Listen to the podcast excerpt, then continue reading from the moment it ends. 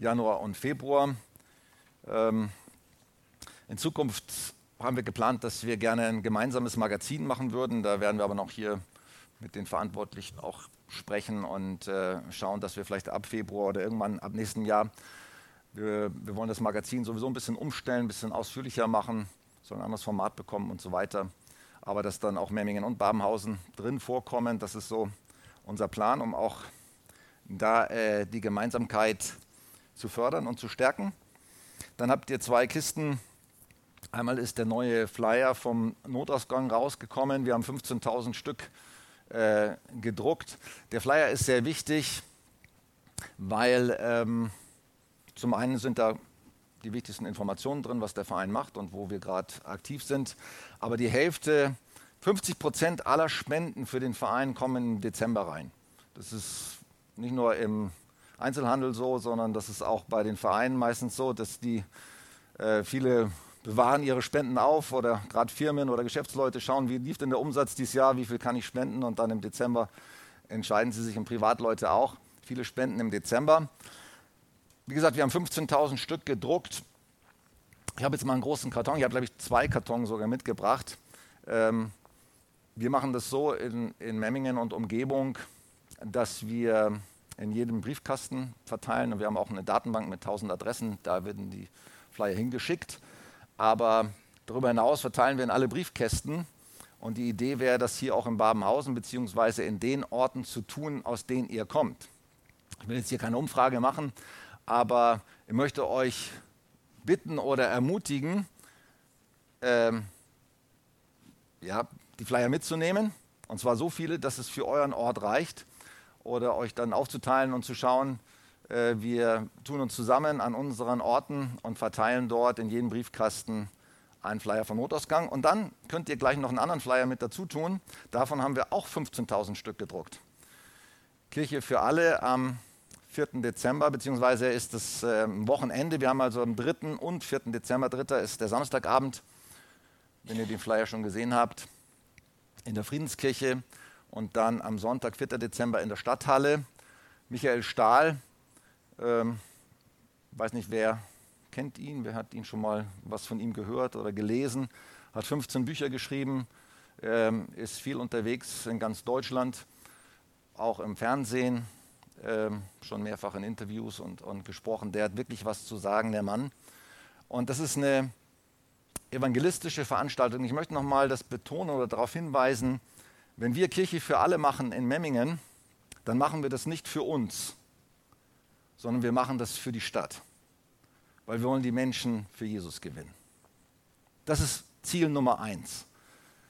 Wir wollen Memmingen und das Allgäu retten. Die Menschen sollen gerettet werden. Sie sollen Jesus kennenlernen. Und deswegen gehen wir in die Stadthalle in erster Linie. Also, wenn ich euch ermutige, ich habe jetzt schon mit Hans-Peter gestern gesprochen, jetzt im Dezember ist es immer ein bisschen schlecht, sagt er, weil hier auch andere Aktionen laufen, zum Beispiel Weihnachtstheater, Vorbereitung und so. In Zukunft, in den nächsten Jahren, werden wir auch im Dezember keine Kirche für alle mehr machen, sondern nur noch März, Juli und Oktober, dreimal im Jahr. Aber ich möchte euch ermutigen, dass ihr nicht nur denkt, okay, was soll ich in Memmingen, ich gehe lieber nach Babenhausen, sondern lieber das so seht und sagt, hey, das ist eine Chance, ich kann Leute einladen. Nicht nur in Briefkästenläden, sondern ich kann meinen Nachbarn einladen, ich kann die mitbringen zu einer richtig super Veranstaltung, wo Menschen sich nicht trauen, in eine kleine Kirche zu kommen, hier nach Babenhausen oder auch in Memmingen ist es so, viele trauen sich nicht über die Schwelle der Friedenskirche. Das ist für die irgendwann noch ein bisschen seltsam, aber in die Stadthalle kommen sie. Und vor allem, wenn jemand spricht, der wirklich was zu sagen hat. Deswegen nutzt die Chance nicht nur für euch selber, dass ihr sagt, hey, will ich da selbst hingehen oder nicht, sondern gibt es Menschen, die Jesus brauchen, die ich einladen kann, denen ich so einen Flyer geben kann und die ich bewegen kann, mal in so eine Veranstaltung mitzugehen. Das sind echt super Chancen. Das sind geniale Möglichkeiten. Wir investieren da wirklich viel Geld. Inzwischen kostet ein so eine Kirche für alle Veranstaltungen ca. 10.000 Euro. Die Stadthalle will allein 1.400 Euro Umlage für Heizkosten und äh, und Strom haben für ein Wochenende. Ähm ja, das kostet richtig viel Geld, aber wir investieren das Geld warum? weil uns die Menschen in Memmingen und Umgebung nicht egal sind. Sie sind uns nicht egal, dass sie verloren gehen, sondern die sollen Chancen bekommen und Möglichkeiten bekommen, Jesus kennenzulernen. Darum geht es. Deswegen machen wir das. Und wir machen das gemeinsam. Memmingen und Babenhausen als eine Kirche. Das nur ein paar Sätze dazu. Jetzt brauche ich noch den PowerPoint Presenter. Du kannst sie mal starten.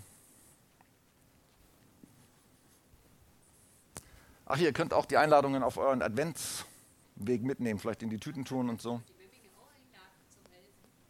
Die Memminger können auch mithelfen, genau.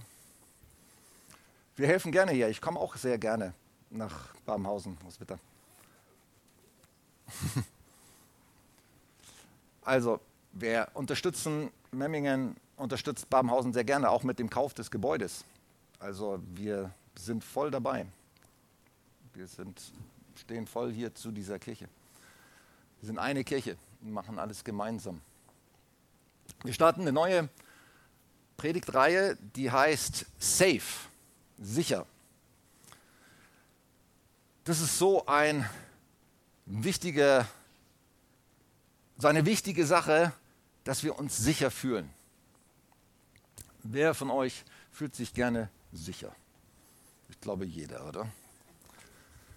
Hey, das ist ein, ist ein Grundbedürfnis, das ist ein Grundbedürfnis von uns Menschen, dass wir uns sicher fühlen wollen.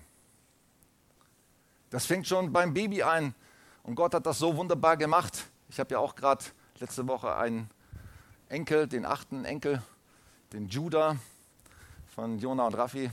Äh, der hat sich erstmal durchkämpfen müssen, die ersten Tage ins Leben rein. Das war ziemlich kritisch. Danke für alle, die da mitgebetet haben. Jetzt ist er zu Hause seit gestern seit vorgestern und geht ihm sehr gut. Also danke für eure Unterstützung. Ja, Gott hat das so gemacht, schon bei Babys, ne, dass sie, wenn sie im Bauch sind, ne, ähm, Susetti, da fühlen sie sich sicher da drin, ne? geborgen, umschlossen und äh, sicher bei der Mama.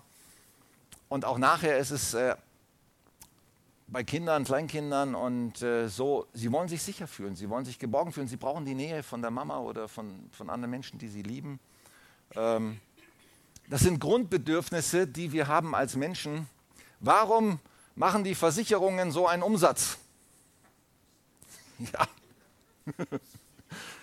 Am liebsten würde man sich gegen alles versichern, oder?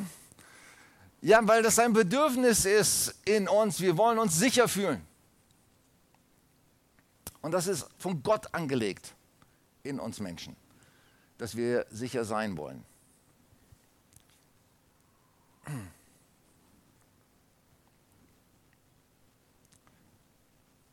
Jetzt klickt es aber hier nicht weiter, wenn ich da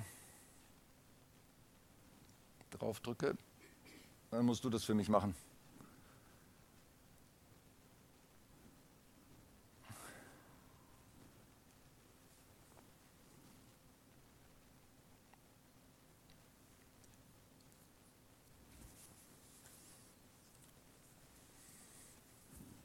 So, schließt nochmal und startet nochmal neu.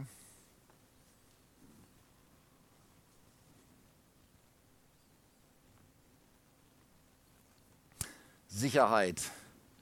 Genau, wir haben, wir haben geplant, dass wir vier Predigten machen wollen. Wir machen ja immer wieder Predigtreihen und Predigtreihen sind sehr gut, dass wir nicht nur jeden Sonntag von einem zum anderen Thema springen und dann unter der Woche hört ihr ja auch noch weitere Predigten oder man liest christliche Bücher und äh, so ist man immer mit verschiedenen Themen unterwegs. Aber bei manchen Themen ist es auch wichtig, dass man dran bleibt. Genau. Hier seht ihr mal die, äh, die Planung. Also heute safe auf der sicheren Seite ist das Predigtthema. Die anderen Themen heißen, wie kann ich mir sicher sein? Schwierige Texte und Fragen zum Heil. Familiengottesdienst, das war jetzt in Memmingen, das muss man dann hier mal schauen, wie wir das Thema hier machen. Sicher im Vaterhaus der verlorene Sohn. Das sind so die, die Themen, mit denen wir uns in dieser Reihe auseinandersetzen wollen. Und heute geht es eben los mit dem Thema auf der sicheren Seite. Römer 3, Vers 21. Es gibt, gibt viele Themen, viele, äh, viele Aussagen in der Bibel zum Thema Sichersein. ich bin immer begeistert, wenn ich so zum Beispiel in den Psalmen lese, du bist mein Schutz und du bist meine Burg und meine Festung. Bei dir kann ich mich sicher fühlen. Geht es euch auch so? Wenn ihr, wenn ihr solche Texte lest in den Psalmen, das ist doch super, ja. Und der David und die anderen Psalmisten, die haben das so richtig äh, verinnerlicht. Ja, bei Gott bin ich sicher. Und heute geht es darum, was denn das Wichtigste ist, um sich bei Gott sicher zu fühlen. Die Bibel sagt im Alten und wie im Neuen Testament, die Sicherheit vor Gott besteht darin, dass wir vor ihm gerecht sind. Dass wir Gerechtigkeit haben. Das ist nicht nur das, was wir allgemein so unter Gerechtigkeit verstehen. Wir verstehen ja unter Gerechtigkeit, ja, wir, wir behandeln die Menschen nicht unfair, sondern fair. Jeder bekommt das Gleiche und so. Ne? Das verstehen wir unter Gerechtigkeit. Wenn wir aber Gerechtigkeit aus dem Blick der Bibel betrachten, dann ist das ein ganz anderes Thema. Gerechtigkeit im biblischen Sinne heißt in Ordnung sein vor Gott und sicher sein bei ihm. In Ordnung sein mit ihm und sicher sein bei ihm. Da, das ist Gerechtigkeit. Und hier lesen wir einen interessanten Text in Römer 3. Überhaupt der Römerbrief beschäftigt sich sehr viel mit diesem Thema. Gott spricht jeden von seiner Schuld frei und nimmt jeden an, der an Jesus Christus glaubt. Nur diese Gerechtigkeit lässt Gott gelten. Ich sage euch, im tiefsten unseres Herzens können wir nur bei Gott sicher sein. Nichts anderes auf dieser Welt gibt uns letztendliche Sicherheit.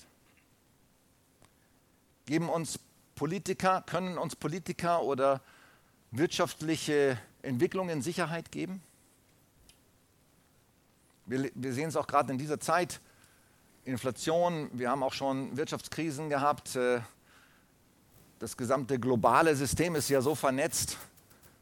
Wirtschaftssystem und Finanzsystem, hey, das kann so schnell kippen, oder? Wir waren manchmal schon nahe dran, dass das alles in eine Weltwirtschaftskrise äh,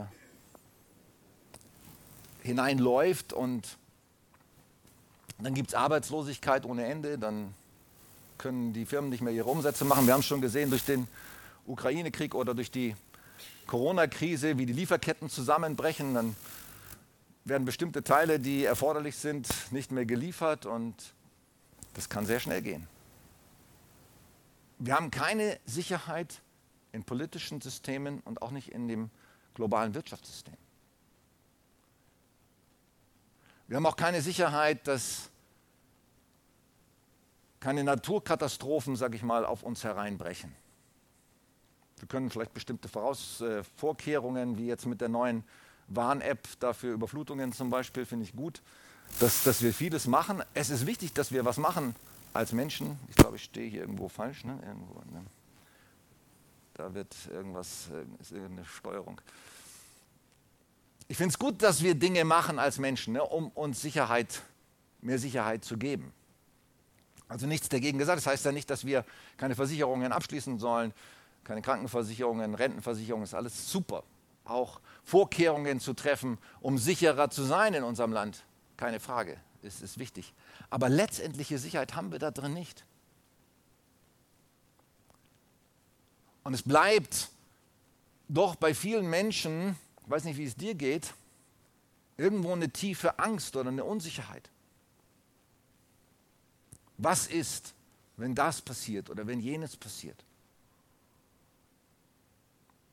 Und ich sage eins, Sicherheit haben wir nur bei Gott. Nur bei ihm und in ihm kommen wir letztendlich wirklich zur Ruhe. In einen wirklichen Frieden. Und zwar, wenn wir wissen, er ist in Kontrolle. Stimmt es? Wenn wir uns darauf verlassen können, Gott ist in Kontrolle über die gesamte Welt. Hey, überlegt mal. Wer hat sich schon mal mit dem Universum beschäftigt? Ich so ein bisschen. Ich habe auch ein Teleskop. Ich finde das faszinierend. Wisst ihr, was da alles abläuft? Wisst ihr, in welcher Geschwindigkeit sich die Erde um sich selber dreht? Da könnte einem schwindelig werden, wenn man darüber nachdenkt. Ich glaube, 10.000 Stundenkilometer oder so sind wir gerade unterwegs in der Erdumdrehung. Und die Geschwindigkeit, mit der sich die Erde um die Sonne dreht, ist noch größer. Das merken wir alles nicht. Ne? Wir denken, es ist alles ganz ruhig. Es sind aber wahnsinnige Geschwindigkeiten hier im Weltall. Und das alles passiert, hey, haargenau getaktet. Im Sekundentakt kann man vorausrechnen, was in, was weiß ich, wie viel tausend Jahren passiert. Wer hat das gemacht? Unser Schöpfer. Das ist nicht von alleine passiert. Oder die ganzen Sachen, die tagtäglich, sage ich mal, in unserem Organismus ablaufen, da die Moleküle, die sich da miteinander verbinden und dafür sorgen, dass unser Kreislauf funktioniert und so. Ist das von alleine passiert? Dass sich Elektronen um einen Atomkern drehen in was weiß ich. Also ich, ich, mir wird schwindelig, wenn ich darüber nachdenke. Aber das hat alles unser Gott gemacht. Warum? Er ist der Genialste. Er ist der Größte. Der kennt sich aus. Und er ist in Kontrolle. Er sorgt dafür, hey, wenn er aufhören würde, die Kontrolle zu üben, dann würde alles in 0, nichts zusammenbrechen ins Chaos. Wisst ihr das? das? Uns wird ja was anderes beigebracht in der Schule. Aber das stimmt nicht. Die Wahrheit ist, ohne Gott, ohne dass er das Ganze unter Kontrolle hat, würde alles sofort ins Chaos stürzen. Das gesamte Universum. Jeder einzelne Atomkern. Er hat die Kontrolle. Und er hat die Kontrolle über unser Leben. Und wenn wir das glauben würden, wirklich, zutiefst glauben könnten, dann hätten wir Frieden. Und wenn wir wissen würden, hey, selbst wenn hier alles zusammenstürzt auf dieser Welt, Gott, du schaffst eine neue Erde, einen neuen Himmel und ich bin dabei. Halleluja. Ist das gut? Hey, egal was passiert, ist das gut, dass wir dabei sind? Ist das gut, dass Gott die Kontrolle hat über mein Leben, über meine Zukunft? Das lässt mich gut fühlen wenn ich mir das klar mache. Wenn ich natürlich ständig am Rödeln bin, am, am, mit, mich mit Problemen beschäftige, dann komme ich natürlich nicht zur Ruhe. Aber es ist so gut, dass wir sicher sind in Gottes Hand und dass er unsere Gerechtigkeit ist und dass er unsere Sicherheit ist und unser Schutz. Ich erzähle euch mal eine kleine Geschichte von einem Höhlenforscher. Ein Höhlenforscher bzw. ein Archäologe war unterwegs ähm, in einer sehr abgelegenen Wüste in, im Nahen Osten. Und er erforschte alles Mögliche. Plötzlich fand er in einem, in einer, in einem Gebirge eine tiefe Höhle, beziehungsweise es sah aus wie ein Brunnen. Und er überlegte sich, okay, da könnte, das könnte sehr interessant sein. Ich, vielleicht finde ich sogar Schätze. Und er warf eine Münze hinein oder einen Stein und es dauerte recht lange, bis er ein metallisches Geräusch hörte am, am Grunde dieses äh, Brunnens oder dieses Schachtes. Also sagte er sich, ah, wahrscheinlich ist da ein Schatz. Und er ließ sein Seil hinunter und ließ sich runter in diesen Schacht, in diesen Brunnen hinein. Und er kletterte immer weiter runter, einfach in Euphorie und Begeisterung darüber, äh, was er da wohl finden könnte. Und plötzlich war er am Ende seines Seils angelangt. Aber kein Boden. Okay, keine gute Situation. Was er sich noch nicht überlegt hatte, ist, äh, dass es wahrscheinlich ihm an Kraft fehlen würde, sich alleine aus diesem ähm, Brunnen äh, an diesem Seil wieder hochzuziehen, die ganze Strecke, die er runtergezogen hat. Also hing er da an diesem Seil und überlegte eine ganze Weile, solange ihm eben noch Kraft blieb und dachte darüber nach, in welcher Situation er sich befand und wurde immer verzweifelter, je mehr er darüber nachdachte, weil er gesagt hatte, okay, keine Ahnung, wie tief das hier noch runtergeht. Wahrscheinlich werde ich runterstürzen und alle meine Knochen werden in Einzelteile zerfallen und äh, ich werde sterben. Hochklettern kann ich auch nicht, dazu fehlt mir die Kraft. Er schrie um Hilfe, aber er wusste ganz genau, dass niemand da war, er war sehr alleine und abgelegener Gegend unterwegs. Und je länger er darüber nachdachte, äh, wurde er immer verzweifelter. Und am Ende blieb ihm nichts anderes übrig, als das Seil loszulassen und sich fallen zu lassen. Zum Glück fiel er nur 10 Zentimeter, weil der Boden sehr nahe unter ihm war schon, was er nicht wusste. Und natürlich war er sehr erleichtert. Warum erzähle ich diese Geschichte? Ich glaube, und das, das sage ich auch öfter, öfter Leuten, die zu mir in Gespräche kommen und Seelsorge kommen, du kannst nie tiefer fallen als in Gottes Hand. Stimmt es? Du kannst nicht tiefer fallen als in Gottes Hand. Und egal in welcher Situation du dich auch befindest, wie schwierig du deine Lebenssituation auch einschätzt, Gott hält seine Hand unter dir. Er hält sie unter dir. Und wenn du bereit bist, dich auf ihn zu verlassen und loszulassen, dann fällst du sicher in seine Hand. Und er sorgt für dich. Und er kümmert sich um dich. Da, wo du keine Möglichkeit hast, mit deiner eigenen Schuld, mit, deine, mit deinen Problemen, die du selber verursacht hast, klarzukommen. Gott vergibt dir. Er ist gnädig. Er hilft dir wieder auf, wenn du fällst. Das habe ich in dem einen Lied gesungen. Er hilft mir auf, wenn ich falle. Richtet mich auf in Traurigkeit. Hast du das schon erlebt? Wie Gott dir vergeben hat? Wie dich Schuld geplagt hat? Wie du wieder aufgerichtet wurdest von ihm? Wie schön ist das? Er hilft mir auf, wenn ich falle. Ich darf mich in seine Hand fallen lassen. Hast du schon mal schwierige finanzielle Situationen erlebt? Wer, wer, hat schon mal eine Situation gehabt und du hast keine Lösung gehabt dafür, keine menschliche Lösung? Schon einige, oder? Und was ist passiert, als du gebetet hast und Gott vertraut hast? Hat er eine Lösung gehabt? Super. Hey, Halleluja. Am liebsten würde ich alle eure Geschichten hören. Hey, weil das uns so ermutigt. Wir machen uns so viel Sorgen. Hey, wir denken, Gott, du bist nicht da, du hast mich allein gelassen. Die Psalmisten beten ja auch manchmal so, warum hast du mich verlassen, warum hast du mich allein gelassen? Das ist ja nicht die Wahrheit, das ist nur ihr emotionaler Zustand gewesen, weil Gott hat sie nie allein gelassen. Am Ende des Psalms, ich finde das so interessant, gerade bei David, wie das so emotional auf und ab geht. Ne? Du hast mich allein gelassen, warum lieferst du dich mich meinen Feinden aus? Und am Ende sagt er dann immer, nein, aber jetzt, ich war wie ein Tor, als ich so dachte, jetzt weiß ich, du lässt mich nie im Stich und du hältst mich und du bist für mich und du kämpfst für mich und so weiter. Das ist die Wahrheit. Gott ist immer da.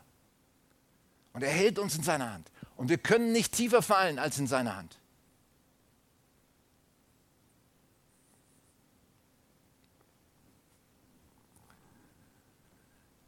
Der Zustand, safe bei Gott zu sein, gerettet zu sein, das nennt die Bibel gerecht oder Gerechtigkeit.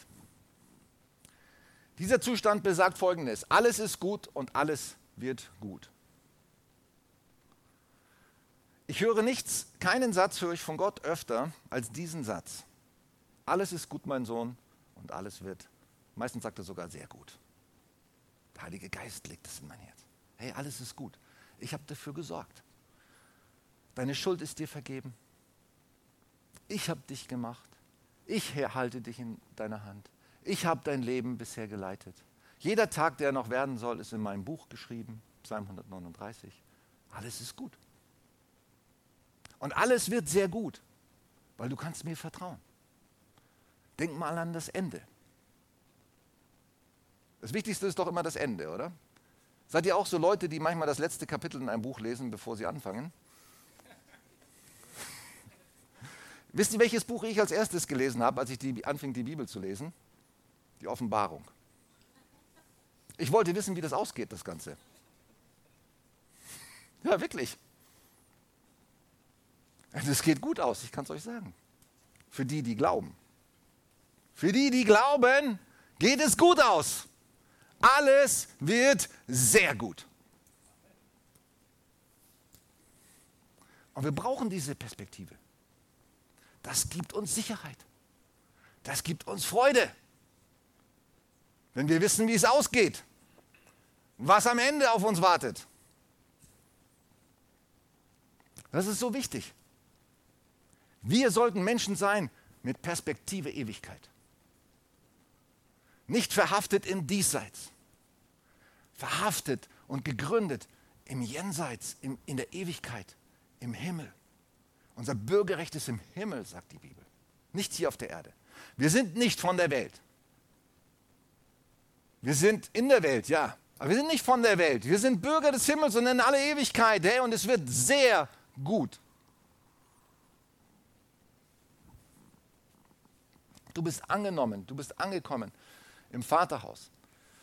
Jetzt mache ich hier mal eine kleine Gegenüberstellung zwischen Gerechten und Sünder. Was es heißt, gerecht zu sein, also denkt daran, gerecht heißt immer sicher zu sein, safe zu sein, in Gottes Hand zu sein. Das heißt gerecht, sicher, safe. Gerecht bedeutet nicht, und das möchte ich euch nochmal ganz klar machen, dass alles, was wir tun, richtig ist.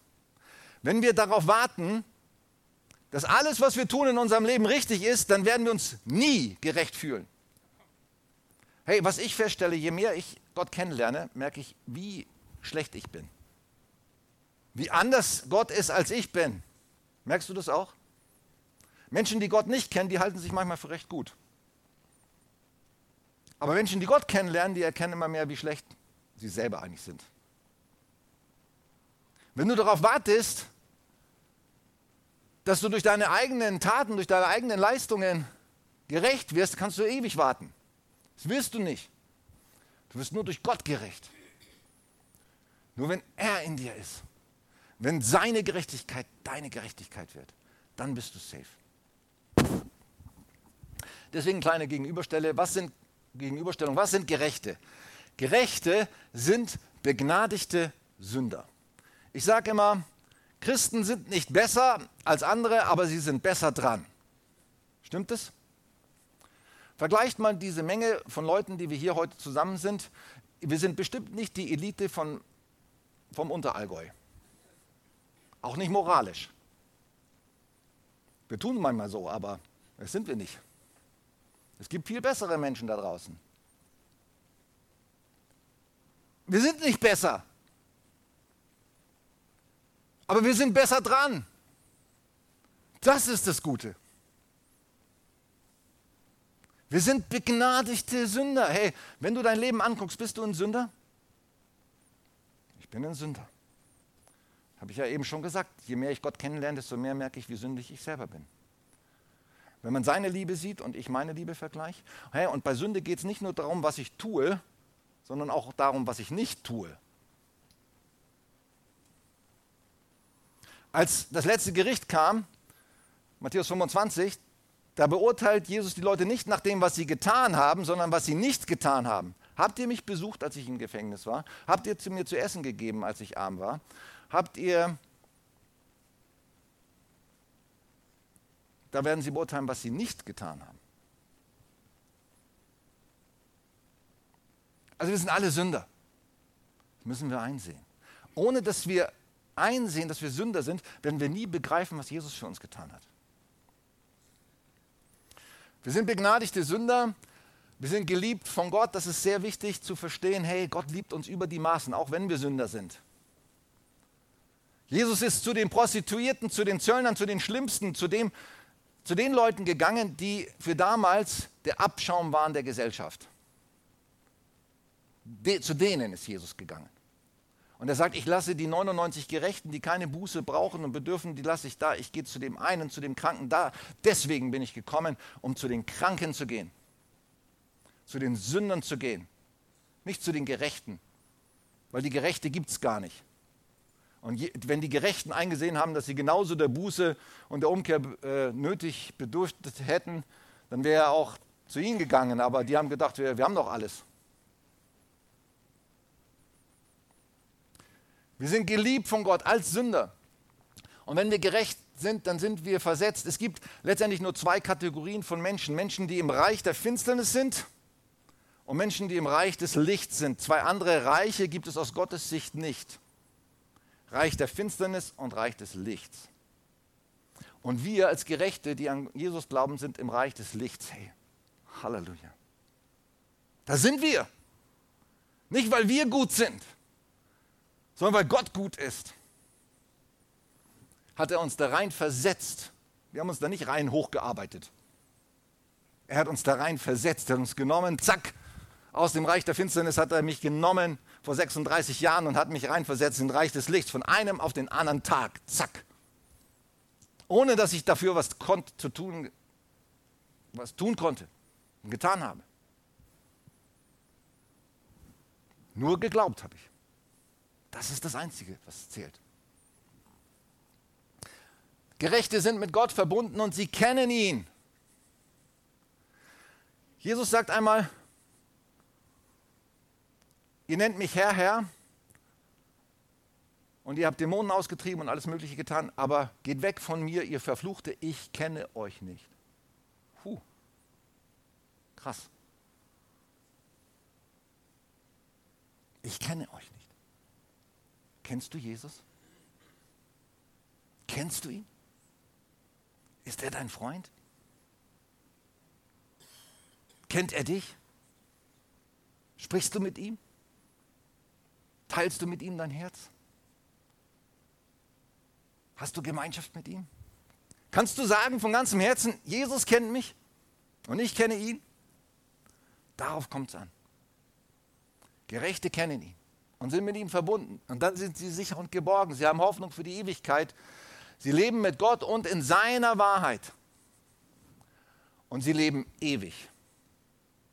Ewig. Das sind Gerechte. Und Sünder sind Menschen oder Gottlose, man könnte auch sagen, es gibt zwei Begriffe, die man nehmen kann. Sünder, wir sind ja auch Sünder, sage ich mal, Gerechte sind auch Sünder, begnadigte Sünder. Aber ich meine mit Sünder Leute, die von Gott nichts wissen wollen, die Gott ihr Leben nicht gegeben haben, die Gott nicht vertrauen, die äh, sich von ihm abwenden und wie auch immer. Das sind Sünder bzw. Gottlose. Die wären auch gerecht, wenn sie es verstehen würden, weil, wie gesagt, unsere Sünde, unser Leben macht uns nicht gerecht, sondern nur unser Glaube. Und erstmal müssen wir auch verstehen. Also wenn sie verstehen würden, würden sie auch gerecht sein, weil es eben nicht an ihnen liegt, sondern Gott hat in Christus die Welt versöhnt mit sich selbst, heißt es. Die Welt, alle, jeden. Gott hat seinen Teil schon vollständig erledigt. Sie sind auch geliebt. Hey, das finde ich so wichtig, dass wir es verstehen. Die Menschen, die Christen sind, sind nicht mehr geliebt von Gott als die anderen. Es ist eine Lüge. Gott liebt jeden. Und zwar gleich. Er liebt uns nicht, er liebt mich nicht mehr als mein Nachbar, der von ihm nichts wissen will. Der liebt ihn genauso. Und wir als Vertreter von Jesus sollten das repräsentieren und das leben. Dass wir jeden genauso lieben, wie Gott ihn liebt.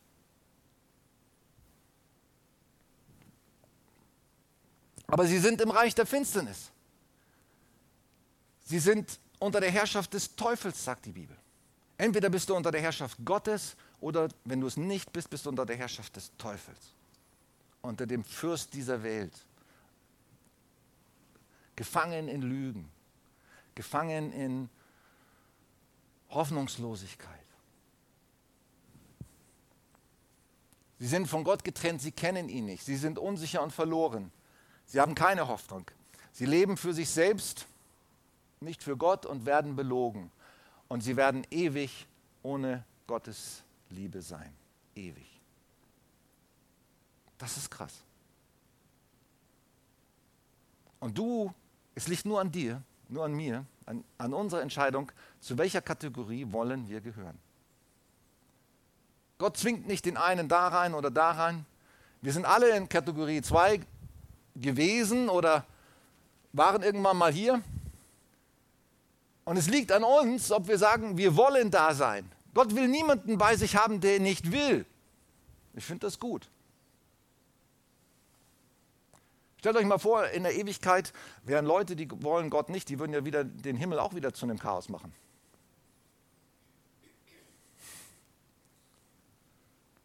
Gott will nur solche Leute, die ihn wollen, die sich ihm unterordnen, die ihn akzeptieren als Gott, die ihn lieben, die ihm ihr Leben und ihr Herz gegeben haben. Solche Leute will Gott in Ewigkeit. Und es liegt an uns. Nicht, dass er die anderen nicht will, er will ja eigentlich jeden.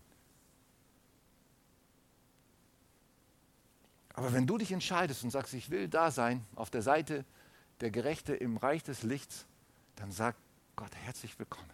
Die Tür steht immer offen, für jeden, für dich auch. So ein paar Schritte. Alle waren verloren im Reich der Finsternis. Bekehrung heißt, wir werden gerettet und eine neue Schöpfung.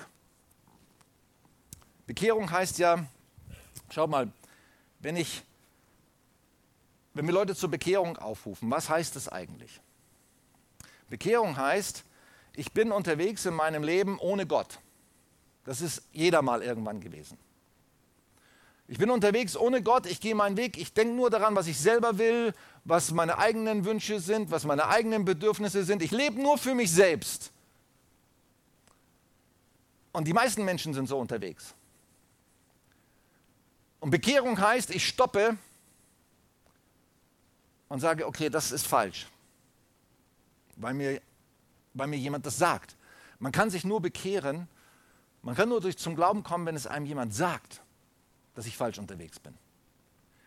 Wie sollen sie glauben, heißt es in Römer 10, wenn sie nicht einen Prediger hätten? Ein Prediger, der die Wahrheit predigt. Keiner kann, wird das erkennen, ohne einen Prediger, ohne einen Propheten. Damit meine ich nicht die Prediger nur jetzt Angestellte oder bezahlte oder ausgebildete Pastoren wie mich. Jeder von uns und jeder von uns soll ein Prediger, ein Verkündiger sein, ein Botschafter für Christus. Aber die Menschen müssen es hören, diese Botschaft. Hey, du musst dich bekehren, du musst von diesem Ziel wegkommen, ich lebe für mich selber und musst dich umkehren und sagen, ich lebe jetzt für Gott. Er ist Nummer eins, er ist der Boss. Ich richte mich nach ihm. Ich höre auf das, was er sagt. Ich will tun, was er sagt. Ich will ihm gehorchen. Was würdest du, mal ganz ehrlich, wie viele von euch sind angestellt in einer Firma und haben einen Boss? Na gut, ich bin nicht in einer Firma angestellt, aber wie, einige, einige von euch haben einen Boss in ihrer Firma. Was würde dieser Boss sagen, wenn du den ganzen Tag nur tun würdest in der Firma, was du willst? Du würdest an deinem Computer zocken und äh, du würdest deine eigenen E-Mails, privaten E-Mails schreiben. Du würdest nie tun, wozu er dir beauftragt. Am Ende des Tages würdest du sagen, ich hatte heute keine Lust. Was wird der Boss sagen? Ja, eine Abmahnung, zwei Abmahnungen und das geht dann ganz fix. Gott hat zum Glück viel Geduld mit uns, wenn wir ihn nicht Boss lassen sein, äh, sein lassen wollen. Aber irgendwann ist auch Feierabend. Hey, er muss an erster Stelle stehen.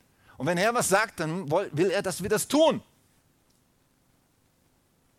Und sein Reich soll an erster Stelle stehen, nicht unser eigenes Leben, nicht das, was wir wollen, sondern er.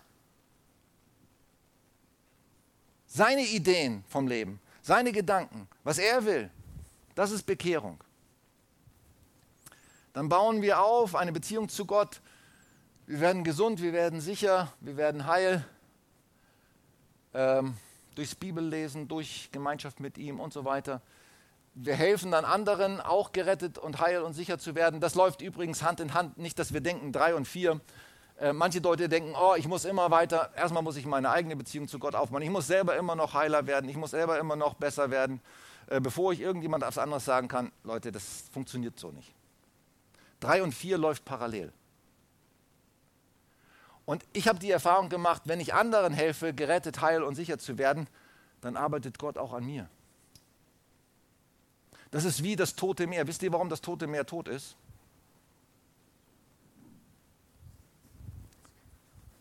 Es fließt nichts mehr raus. Es fließt nur was rein. Und rausfließen tut es nicht mehr. Und deswegen ist es tot. Und ich sage dir, wenn du nichts rausfließen lässt aus deinem, anderen, aus deinem Leben, wenn du nicht anderen hilfst, gerettet und heil und sicher zu werden, dann bist du irgendwann tot. Dann fließt nur was rein. Da kannst du so oft in den Gottesdienst gehen und so viel Bibel lesen, wie du willst. Das muss durchfließen. Sonst bist du auch ein totes Meer. Wir müssen anderen helfen. Das lebendige Wasser will nicht nur in uns reinfließen, sondern was sagt Jesus? Von eurem Leib werden Ströme lebendigen Wassers fließen. Zu anderen hin. Das muss fließen durch uns.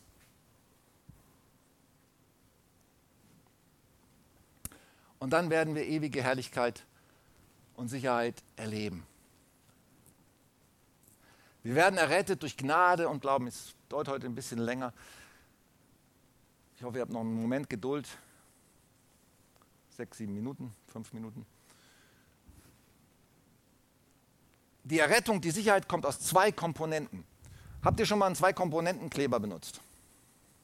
Die sind super, sehr kraftvoll, sehr stark. Aber wenn die eine, das habe ich nämlich auch schon gehabt, ich habe einen Zwei-Komponenten-Kleber gehabt und die eine Flüssigkeit, ich weiß nicht, wie die heißt, äh, die verklebt sehr schnell. Und dann kannst du die eine drauf tun und wenn die andere Tube aber vertrocknet oder verklebt ist, dann ist der Kleber zu nichts mehr Nütze. da kannst du auch Wasser raufkippen. Da ist keine Power mehr. Und wisst ihr, safe zu sein und sicher zu sein hat zwei Komponenten. Das eine ist die Gnade Gottes. Das ist seine Seite, das ist sein Teil, den er tut. Jesus ist für uns gestorben. Er hat alles getan. Es ist vollbracht. Er liebt uns so, wie wir sind. Er nimmt uns an, ohne dass wir was dazu leisten müssen. Das ist die Gnade. Das ist die eine Komponente. Und die andere ist der Glaube.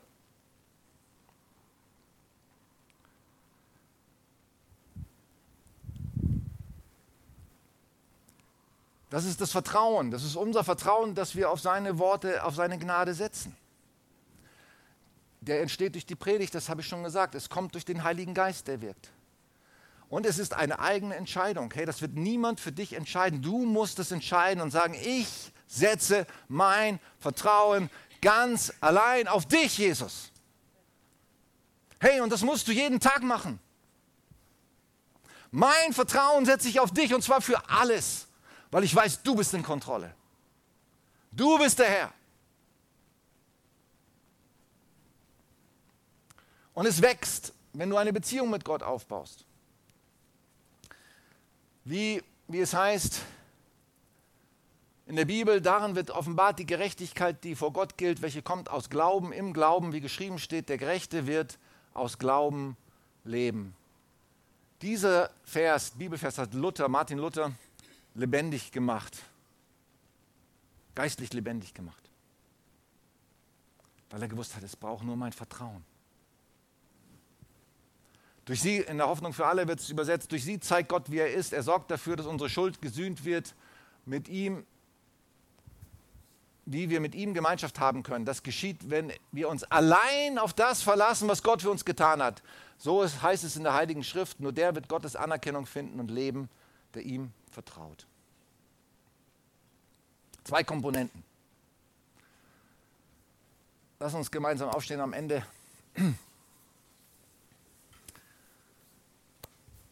Vater, ich danke dir so sehr, dass wir sicher sein sollen,